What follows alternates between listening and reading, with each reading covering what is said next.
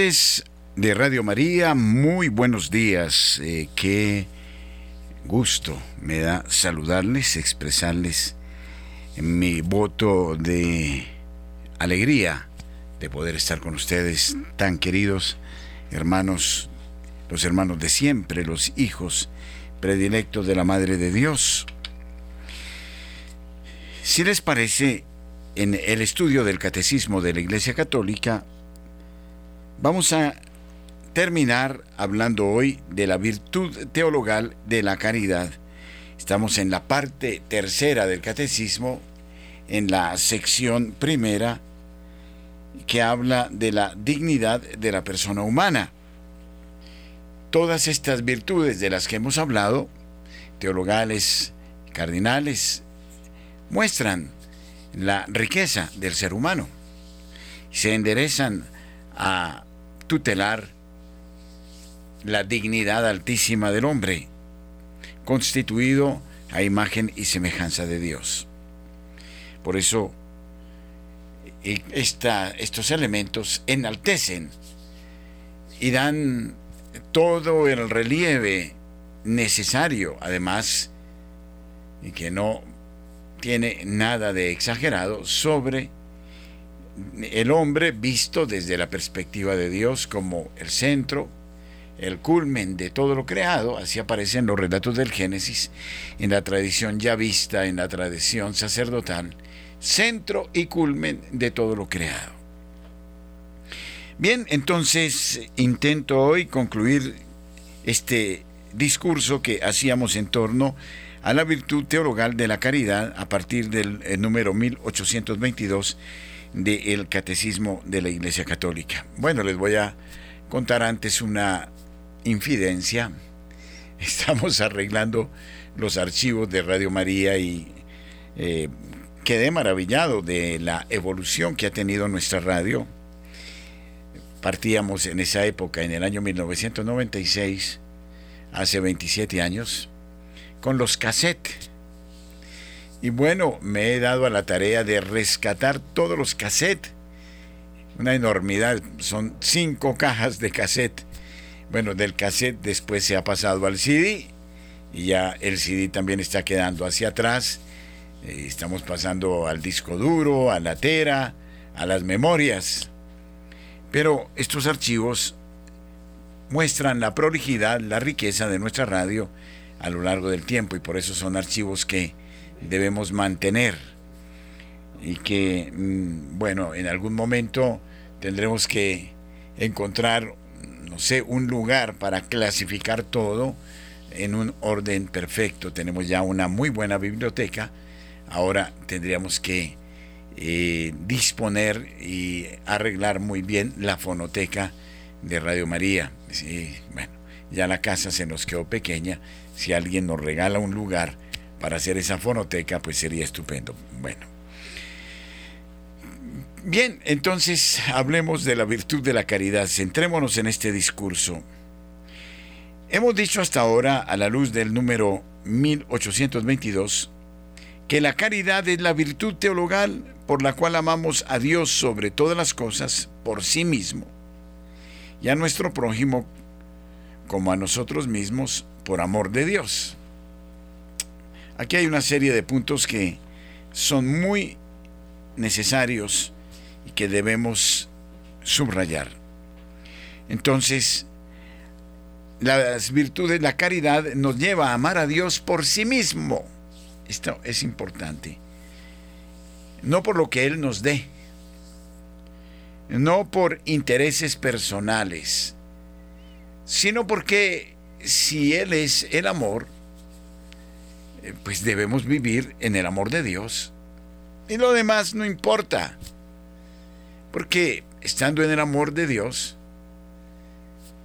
el Señor provee a lo que necesitamos. Pero aquí el amor dice por sí mismo, a Dios por sí mismo, como señalando que debemos ir a Dios ni siquiera para que nos salve, ni siquiera porque nos vamos a condenar, o para tener un nombre sobre la tierra, o para tener una cierta fama, un halo de grandeza. todo eso es espúreo, todo eso contamina el auténtico amor a Dios. Es la poesía de Teresa de Ávila magistral. No me mueve, Señor, para quererte. El cielo que me tienes prometido, ni me mueve el infierno tan temido para dejar por ello de ofenderte. Muéveme, Señor, tu pasión, tu muerte, tus llagas, tu muerte. Muéveme tu amor. Bueno, lo estoy diciendo de manera imperfecta, pero más o menos es así. Y de tal manera que si no hubiera cielo yo te amara, que si no hubiera infierno te temiera. Es amar por amar. Cuando se ama, se da uno plenamente. No busca al otro para su provecho, se da plenamente al otro. Y entonces aquí Dios nos ama plenamente. Se da absolutamente todo. Este, es otro dato maravilloso. Tenemos que aprender a ser muy detallistas en este aspecto. Se nos da plenamente. Qué cosa tan extraordinaria. El don de Dios es pleno. Pleno. Absoluto. Total no existe un, eh, una raya de, egoísmo, de mentira, de engaño, es un amor pleno. Ahora, si nos ama de esa manera, y qué bueno saberlo en este día, que somos amados así, pues nosotros debemos votarnos del mismo modo, así, plenamente, a Él. Y luego, cuando ya se da este primer movimiento, aparece el segundo movimiento espontáneamente, que es el amor al prójimo.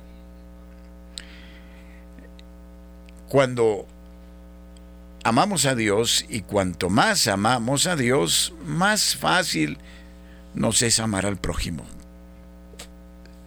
Porque entonces la misma dinámica que aplicamos en la relación con Dios, la aplicamos con el prójimo. Y entonces vamos al prójimo como vamos a Dios, de la misma manera. Es decir, en una donación sin ningún interés. Somos humanos imperfectos. Este es el proceso de cambio que permanentemente debe darse en nuestra vida de revisión. Pero la gracia está en darse sin esperar nada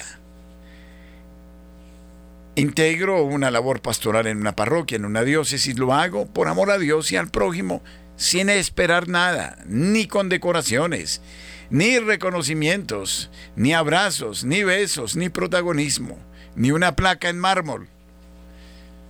Darse plenamente. Darse plenamente significa no ir a hacer promesas falsas solo para que el otro me dé un beneficio Darse plenamente no es dar limosna para después cobrar intereses.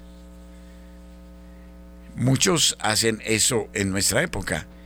Son filántropos, dan millones, pero la boleta de cobro es excesiva, total. Encontramos estos grandes filántropos del mundo que se compran las naciones con sus dádivas, se compran los poderes públicos, se compran los servicios públicos, se compran, como lo estamos oyendo, eh, las obras eh, de infraestructura de una nación. Dan mucha plata. Qué generosos, pero ¿qué es lo que van a solicitar y a pedir a cambio? Entonces esa limosna no se vale, porque esa limosna es para esclavizar. Esa no es caridad. Y entonces es servir al otro, como dirá Teresa de Ávila y lo dirá también San Vicente de Paul, hasta que nos duela, sin esperar nada, nada. Incluso esperando ingratitud, no más, no más. Pero dice aquí la última frase, amar a Dios en este numeral y a nuestro prójimo como a nosotros mismos por amor de Dios. Ojo, aquí hay otra característica que no podemos dejar de lado. Yo puedo amar a alguien y amarlo mal, entonces ya no lo amo. Para poder amar bien a nuestro prójimo tenemos que amarlo por amor a Dios. Fácil decirlo. Alguno ya por allá me estará reprochando que no lo vivo y lo estoy diciendo. Bueno, tiene toda la razón. Se trata de descubrir, de mirar el rostro de Jesucristo en cada persona. De mirar el rostro de Jesucristo en cada persona de servir a Cristo en el prójimo. Cualquier cosa, por elemental que sea, que hagáis a mis hermanos, dirá Jesucristo, me la hacéis a mí. Cualquier obra de caridad, de servicio, de generosidad, la estamos haciendo a Dios mismo, en el prójimo. Eh, creo que aquí deberíamos trabajar un poquito.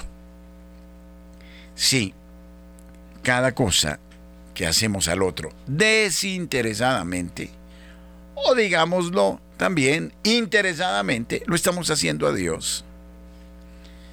Entonces, si yo doy una limosna para apropiarme del otro, para usar al otro, para pisotear al otro, que es lo que hacen, por ejemplo, en la trata de personas, o los grandes capos de las mafias del narcotráfico, dan plata, dan cadenas de oro, dan lo que quieran, pero también dan un revólver para que vayan a matar. Y después matan también a los que ya mataron.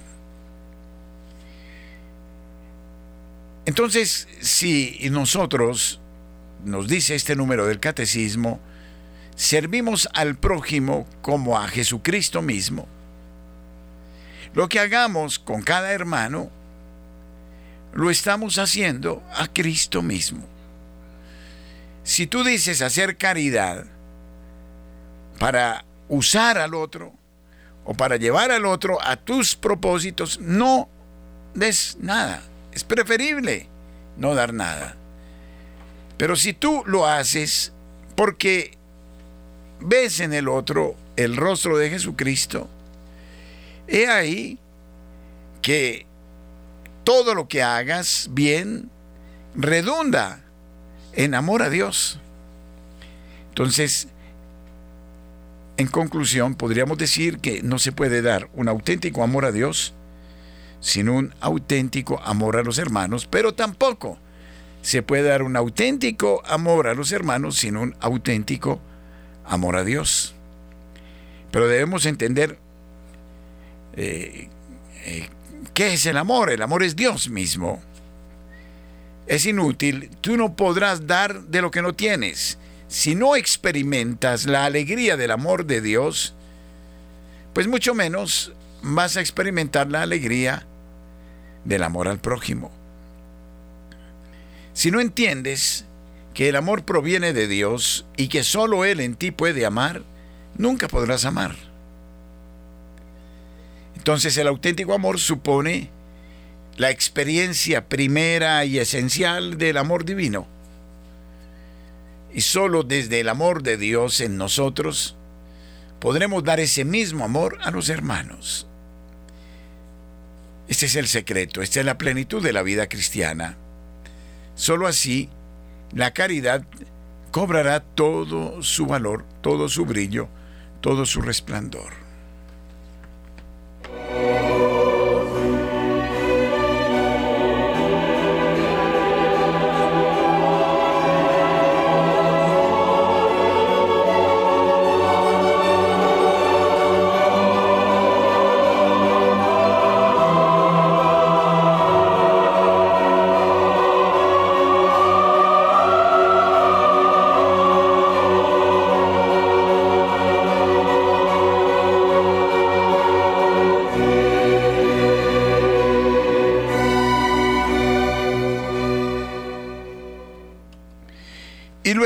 Nos dirá el Catecismo de la Iglesia Católica que Jesús hace de la caridad el mandamiento nuevo, amando a los suyos hasta el final.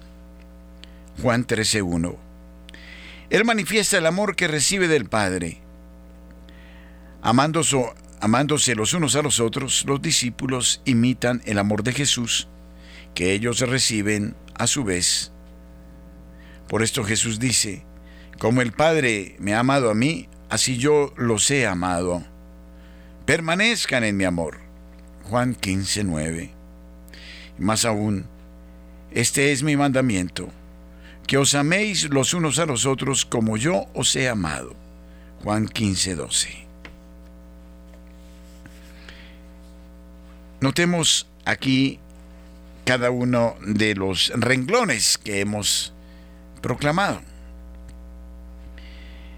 Es el mandamiento nuevo, así lo llama eh, Jesús, al amor, a la caridad. Es el mandamiento nuevo. Y por ende, este mandamiento nuevo, que aparece en Juan 13:34,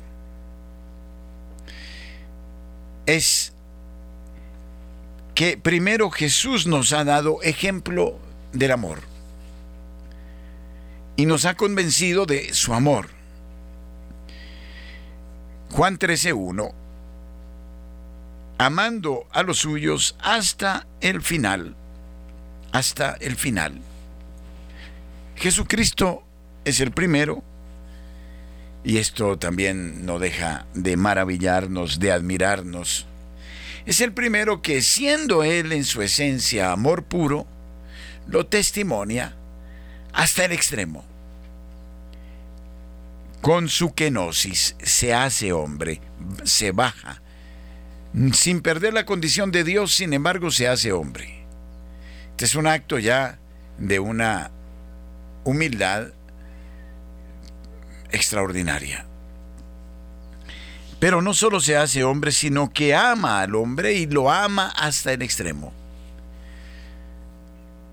Lo ama hasta la cruz, hasta donar su última gota de sangre purísima y santísima, hasta hacerse comida y bebida, hasta el final. No sé, cuando medito en estas cosas, quedo absorto,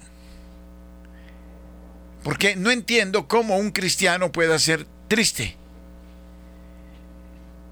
No entiendo cómo un cristiano no pueda no ser dichoso. Si se sabe tan amado y si entiende que si Jesucristo murió en la cruz y se hizo herida, se hizo más gusano que hombre, al decir del profeta, se hizo nada por nosotros y para salvarnos a nosotros, para rescatarnos a nosotros. Esto no lo podemos dar por sentado, no lo podemos presuponer, debemos permanentemente proclamarlo. Debemos convencernos de esta realidad. Nos amó hasta el extremo. Qué cosa tan extraordinaria. Si tú te mueres de dicha cuando le pides el sí a alguien y alguien te da el sí y tu vida se te cambia y ya vives en función de esa persona amada, ¿qué decir de Dios? El que nos ama perfectísimamente, sin máculas, sin medidas, sin cansancios, sin tibiezas, sin agotamientos. Esto ya es algo maravilloso. El fruto de esta catequesis debería ser, ante todo, la constatación de esta realidad, la dicha enorme de sabernos profundamente amados y el Señor nos amará siempre. Así nosotros aceptemos o rechacemos el amor que Dios nos da. Y en el supuesto caso que rechacemos el amor de Dios y nos vayamos al infierno, el Señor nos seguirá amando a pesar de que estemos en el infierno. He ahí cómo el infierno obedece a la total negación al amor infinito de Dios. Esto es lo que hace el demonio. El demonio hace una cosa muy elemental, muy sencilla, pero es en la que nos tiene patinando desde hace muchos siglos. Nos hace desconfiar del amor infinito de Dios. Yo le pregunto a los lógicos matemáticos, a los grandes científicos, a la gente de coeficiente intelectual altísimo, a los grandes tecnólogos, acudiendo a sus indéresis, a su sentido común y a su inteligencia, ¿por qué rechazan a Dios? ¿Por qué rechazan a Dios? Bueno, tal vez nosotros seamos los culpables porque no les hemos dicho que este Dios es un loco de amor. Loco de amor. Todavía a muchos católicos, cuando se habla de esta locura del amor de Dios, nos parece un lenguaje almibarado, estúpido. Poco, no, somos tan serios y eráticos y tan equilibrados y prudentes que nos parece como de, eh, qué, sé yo, de pérdida de virilidad o de feminidad, eh, el hecho de aceptar el amor de Dios y vivir del amor de Dios. Esa es la primera realidad sobre la cual debemos apoyar nuestra fe. Si no tenemos esta convicción del perfectísimo amor de Dios, créanme, no hemos entendido ni papa del cristianismo, ni papa. Y entonces se nos dice de cumplir mandamientos, sacramentos, derecho canónico, las formas, las mañas de un, no sé, de una iglesia notarial, de cantidad de cosas y se nos habla de eso, o se nos dan punticos para vivir aquí, allá, tres tareitas, tres punticos, tres bobadas. Pero si no estamos convencidos de que somos infinitamente amados de Dios, ¿a qué sirve eso?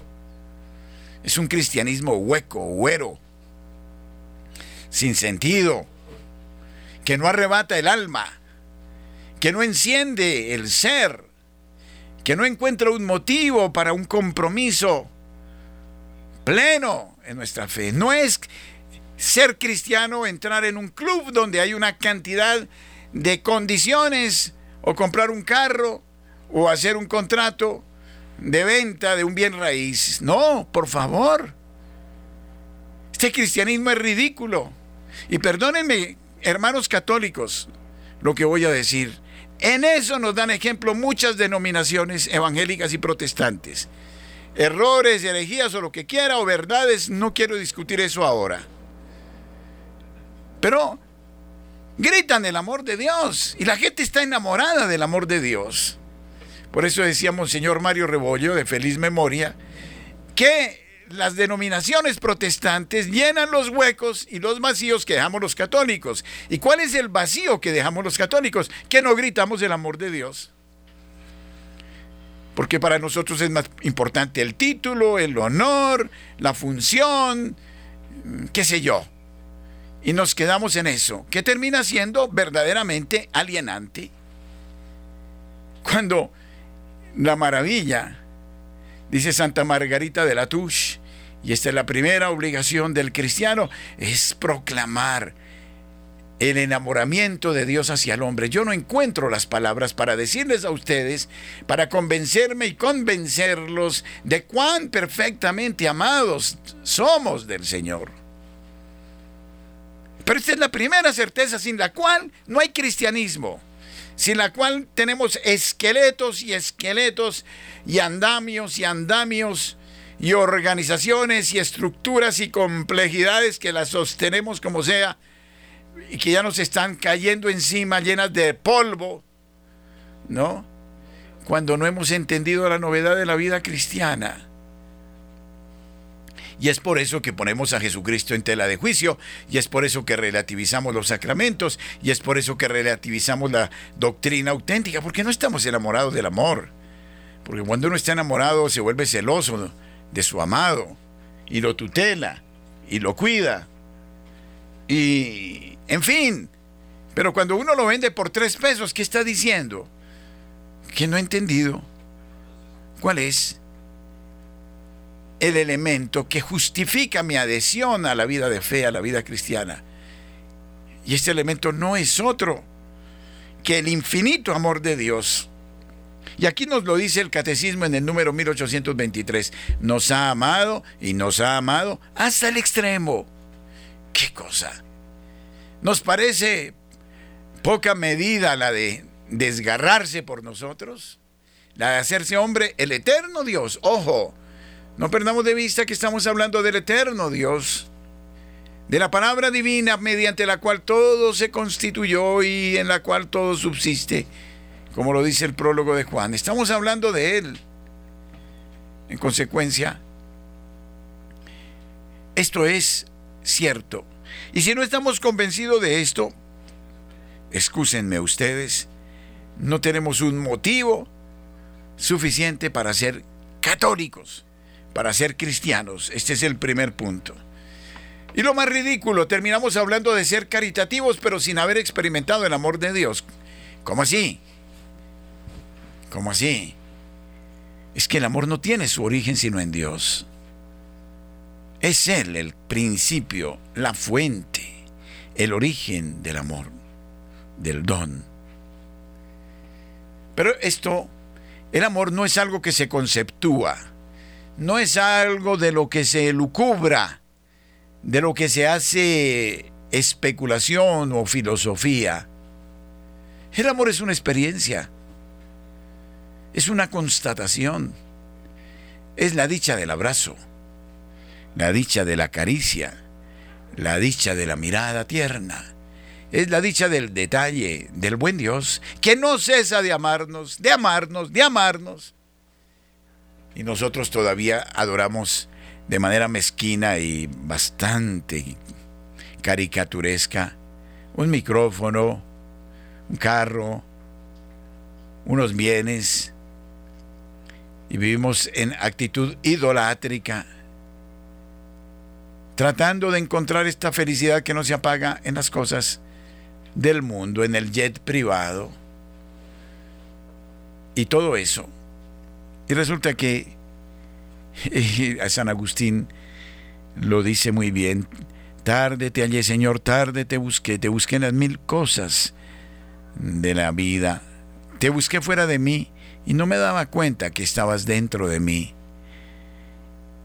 Y yo agregaría, dentro de mí gritándome cuánto me amabas y el purgatorio será el ver, si no el infierno, Dios no lo quiera. ¿Cuánto nos amó el Señor? ¿Y cómo no lo entendimos? Y por eso pasamos una vida infeliz, miserable, de perros. No, no entendimos el amor infinito de Dios. Y entonces fue una vida incolora, insabora, inodora, insípida. qué dicha pensar en esto, ¿no? Y entonces, sí, cuando miremos a la cruz de Cristo, quedaremos ahí supinos, anonadados, ante semejante dato, el que nos da la teología de la cruz, dice Bruno Forte. Es sólo a partir de la cruz de Cristo que logramos desentrañar todo el significado, el contenido, el gozo de nuestra fe. Porque Jesucristo se sometió a una muerte y muerte de cruz para salvarnos. Bien, entonces Él manifiesta el amor que recibe del Padre. Y entonces ese amor que ha sido depositado en nuestros corazones, lo debemos dar a los otros imitando el amor de Jesús. Por eso el Señor dirá, no hay mayor amigo que aquel que da la vida por sus amigos. Y Jesucristo la da, la da de esa manera. Muere como amigo nuestro. Ya no os llamo siervos, sino amigos. Porque el siervo no sabe lo que hace su amo. En cambio, el amigo sí. Así entonces, como el Padre me ha amado a mí, dice el Señor, así también yo os amo a vosotros. Permaneced en mi amor. Esto es clave. Juan 15, eh, 9. Permaneced en mi amor. Si no permanecemos en el amor de Dios, es inútil que gritemos el capítulo 13 de Corintios, porque no vamos a amar al prójimo. El permanecer en el amor del Señor hace que permanezcamos en el amor mutuo. No podemos separar el amor que damos a los hermanos del amor a Dios. Es intentar salir de un laberinto imposible. La dicha del amor de Dios espontáneamente es la dicha del amor al prójimo. Y si miramos a los grandes santos de todas las épocas, particularmente los que han emprendido obras de caridad, fueron antes y de cualquier cosa locos del amor de Dios. Locos del amor de Dios. Y porque fueron locos del amor de Dios, lo supieron comunicar a sus hermanos de manera copiosa, generosa, inagotable. Entonces, amaos los unos a los otros, dirá el Señor, como yo os he amado. Pero no basta decir amaos los unos a los otros, sino como yo os he amado. Y para podernos amar los unos a los otros tenemos que, antes de cualquier cosa, experimentar la dicha del amor de Dios. Perdónenme la insistencia perdónenme el tono de voz, pero es que es aquí donde radica, es aquí donde está la nuez, el hueso de nuestra vida cristiana, es aquí donde el maligno engaña al hombre, lo lleva a desconfiar del amor de Dios, a no creer en el amor de Dios, a no vivir del amor de Dios. Eso es lo que hace el maligno. Pero ¿por qué le tenemos miedo al amor? Señor magistrado, señor senador, señor representante a la Cámara, señor diputado, señor concejal, señor edil, señor médico, señor ingeniero, señor arquitecto, señor científico. ¿Por qué le tenemos miedo al amor? ¿Por qué no probamos la alegría del amor de Dios? Además, que Él ama y se da, y se da, y se da, y no se deja vencer en generosidad nunca. Por eso dice el catecismo, complementa, la caridad, fruto del Espíritu y plenitud de la ley, observa los mandamientos de Dios y de su Cristo. Permaneced en mi amor. Si observáis mis mandamientos, permaneceréis en mi amor y yo me agregaría, me atrevería a agregar, si permanecéis en mí, observaréis los mandamientos. Porque de qué sirve observar los mandamientos si todavía este Dios es lejano, es una nebulosa, es alguien inalcanzable. Es por eso que en la vida, a menudo y muy a menudo, y aún en la vida consagrada, hacemos elecciones de estados, pero no precisamente vivimos la alegría del amor a Dios. Entramos dentro de estructuras de poderes, de títulos, la madre general, el padre provincial, el padre general, el padre ecónomo, el consejero provincial, el padre capitular, ¿no? El arcipreste, el vicario, el obispo, el arzobispo y el cardenal. Y podemos buscar todos esos títulos, esos honores, buscar un puesto en la sociedad a través de un ministerio. Pero si no buscamos al Señor, hemos elegido un ídolo, nada más. No hemos elegido a Dios. Me enseñaron desde jovencito que lo importante era dejarme amar de Dios. Eso es lo primero. Y que no tuviera afán si el Señor me quería casado o me quería sacerdote o nada de eso. Y me lo enseñaron mucho, mucho, mucho. Y yo entendí que si no elegía al Señor, elegía un ídolo. Por eso mi preparación al ministerio sacerdotal se prolongó. Y yo no tenía afán porque me educaron desde pequeño para eso.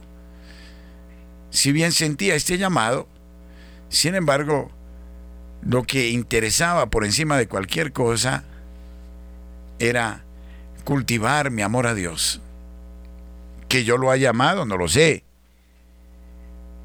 Pero de todas maneras, eso lo aprendí. Por eso no tenía afán de llegar.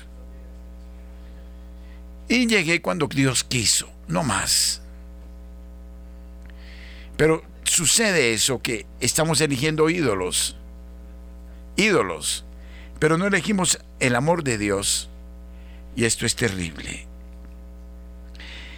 Entonces, esta caridad que nos dice el catecismo que es fruto del Espíritu Santo, pues es la plenitud de la ley, es la plenitud de la vida, es la dicha del cristiano, es el gozo inefable del amor divino, es la es el culmen, es nuestra realización humana, porque cuando uno se convence de esto, como que se abandona.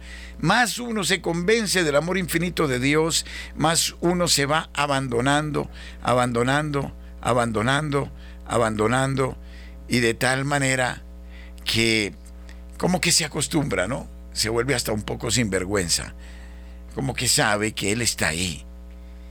Y Él siempre está ahí. Y ese es su lenguaje, su lenguaje no es verbal su lenguaje es amoroso.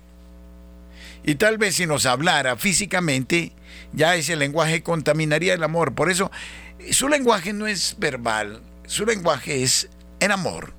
Pero hay que atreverse, y esto no se teoriza, esto no se aprende como se aprende un curso de inglés, o de francés, o de chino, o de mandarín, sino que esto se vive, se siente, se experimenta de manera alegre, de manera gozosa. Y entonces, pásalo, es que es normalísimo, ¿no? A veces la caridad no la plantean como un esfuerzo terrible que al que solo llegan los iniciados, casi con una visión gnóstica, ¿no? De los iniciados, de los, eh, ¿no? Y los otros infelices que son más dependientes del mundo, entonces no podrán amar jamás. Y yo creo que no es esa visión. Es la visión de los enamorados cuando alguien está enamorado, pues ¿qué hace? Grita con sus ojos, grita con su voz, grita con su gesto, grita con su manera de ser, grita con su ser que está enamorado. La misma dinámica es la que debemos seguir con el Señor. Si sentimos este profundo amor de Dios, no podemos sino expresarlo, expresarlo, manifestarlo. Se vuelve como una experiencia del tizón y el fuego. Y de tal manera que este tizón encendido quema a los demás. Y entonces, meditar en el amor infinito de Dios no es pérdida de tiempo.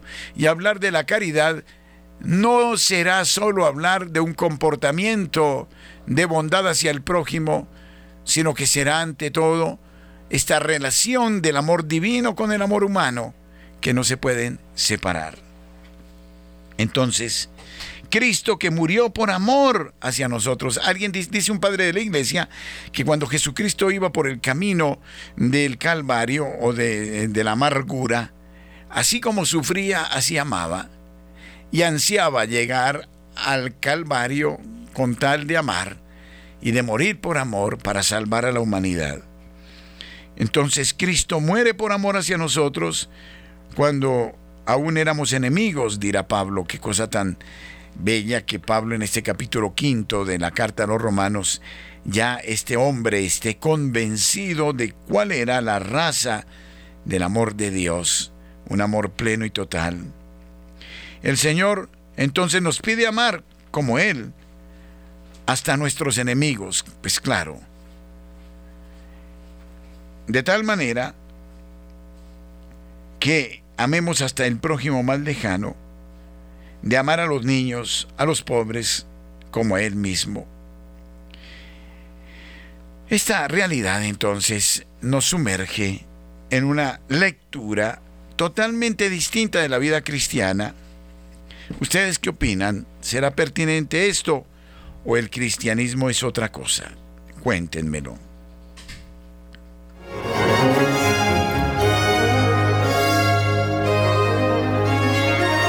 Dejo a consideración el número telefónico de Radio María, 746-0091.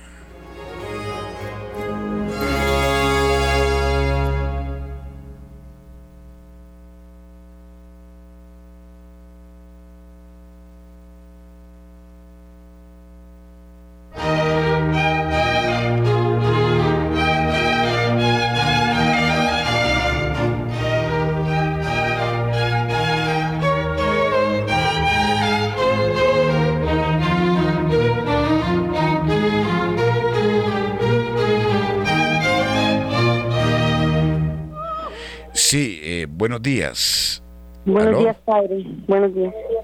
¿Con quién tengo el agrado? Con Gloria Sanabria. Hola, Gloria, bienvenida. Mire, padre. Yo le voy a decir algo. Sí. Y con el corazón en la mano. Hoy estoy pasando por una crisis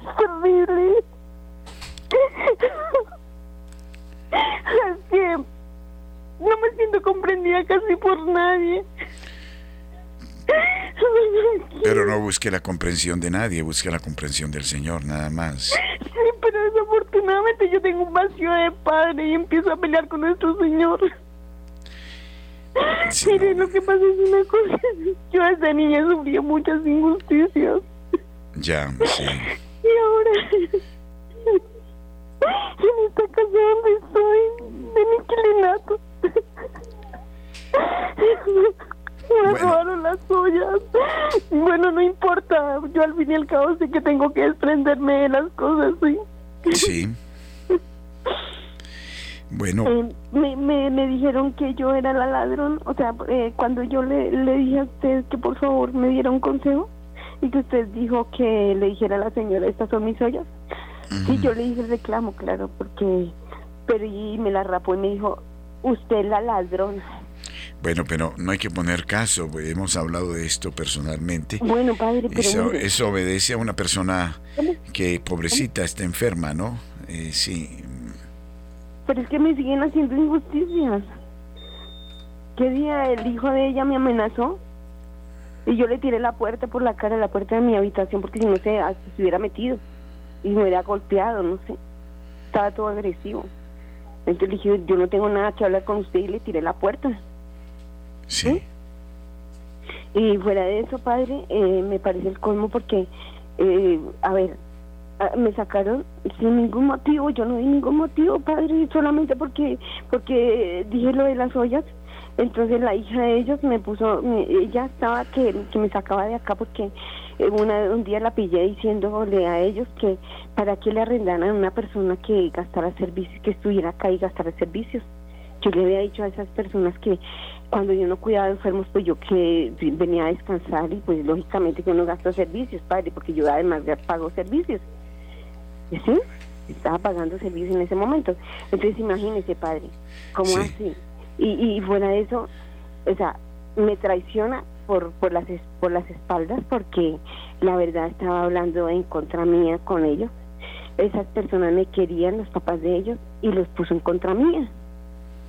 Puso a la hija en contra mí. Casi a todos los puso en contra mía. Ya. ¿Sí? Entonces, padre, fuera de eso, fuera de eso no tengo comprensión por parte de mi familia porque dicen que yo soy la culpable. Yo le dije a la señora que me diera un poco más de plazo. No quiso, digo, no, usted tiene que salir. Que ya está diciendo, no, es que usted me ocupa de hoy a mañana. Y yo no he dado motivo para que ellos me echaran de acá. La hija la que me puso en contra de todos ellos. Ya, Y esa señora está enferma. Casi le digo que día, pues es que el pecado enferma. El pecado, el pecado hace llorar. Yo no estoy diciendo que yo no soy pecadora. Yo te he ofendido al Señor. Yo, mire, todos los días voy y le clamo, le, le suplico en el Santísimo que me perdone. Pero es que es demasiadas las injusticias que me han hecho. Yo cada rato me confieso y hasta los sacerdotes están aburridos porque me confieso y me dicen, no, pero hoy no venga a confesarse, porque todos los días viene usted a confesarse. pero padre, si es que uno ofende a Dios, y es que lo hacen, a veces lo hacen a uno ofender a Dios. Eh, porque mire, hago una la propuesta. señora de, de, Sí, señora. de buena manera. Mire.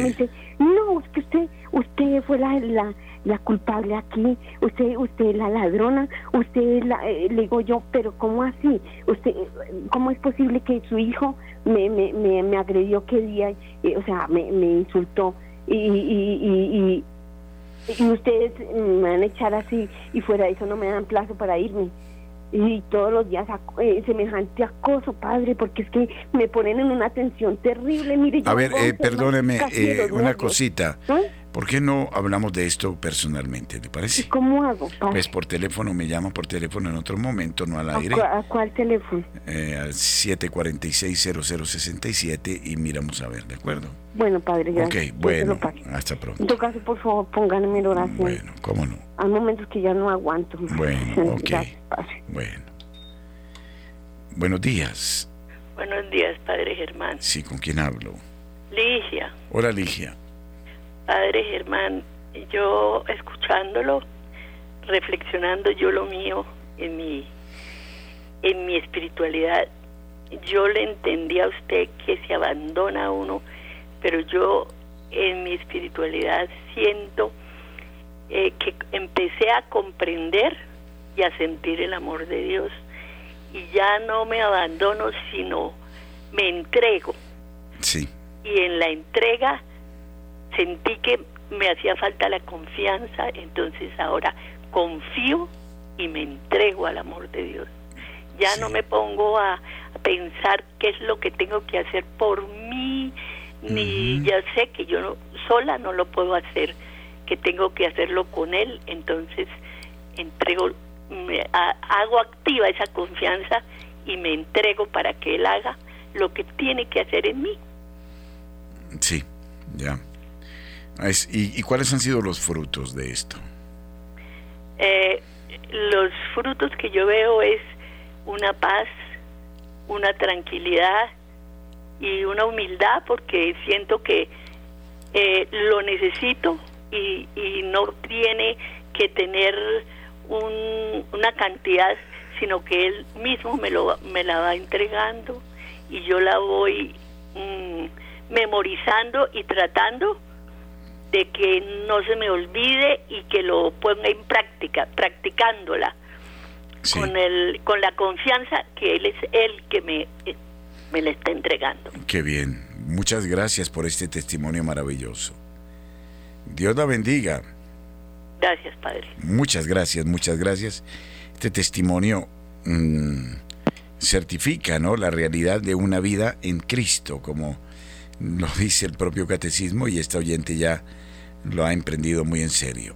Buenos días. ¿Aló? Buenos días, padre. Sí, mucho gusto. ¿Cómo le va, padre? Ah, Bien, mire, gracias. para participar, padre, un poquillo. Mire, la señora que llamó tan desesperadita, pues eh, ahí no hay más solución sino perdonar.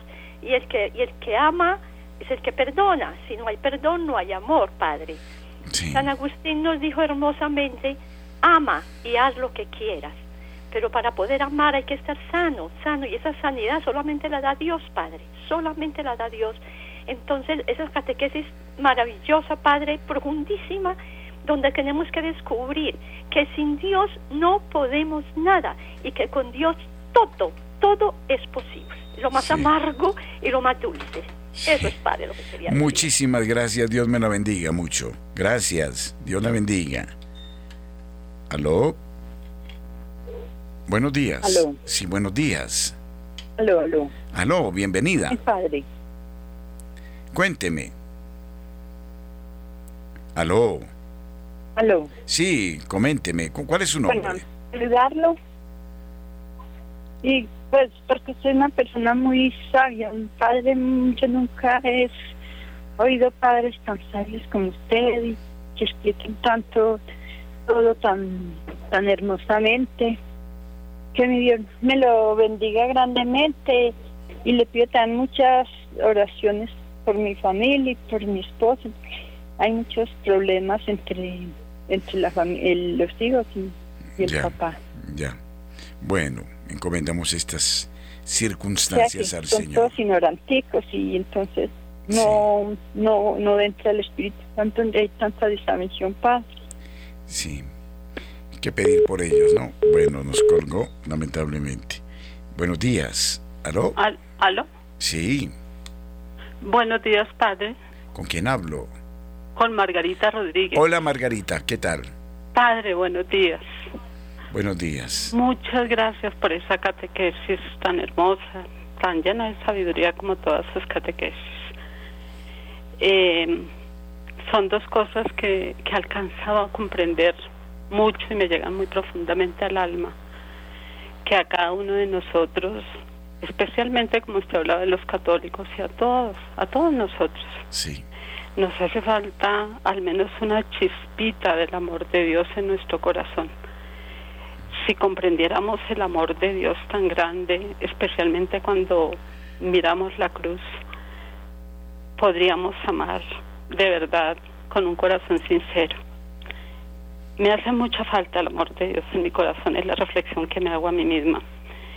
Y de otra parte, veo que a veces amar en el dolor es muy difícil, Padre. Sí. Es muy difícil, sobre todo cuando uno siente como el desprecio, cuando uno siente el dolor de la misma familia, entre ellos pues los hijos. Sí. Eh, duele mucho esto y pues le pido y yo creo que bueno es pedirle al Señor que nos ayude y nos regale así sea una chispita porque yo creo que si nos regalara mucho amor pues Dios mío no no cabríamos porque él es el amor eterno el amor puro. Y de otra parte hay una jaculatoria que recitamos a veces casi casi sin sin meditar en ella.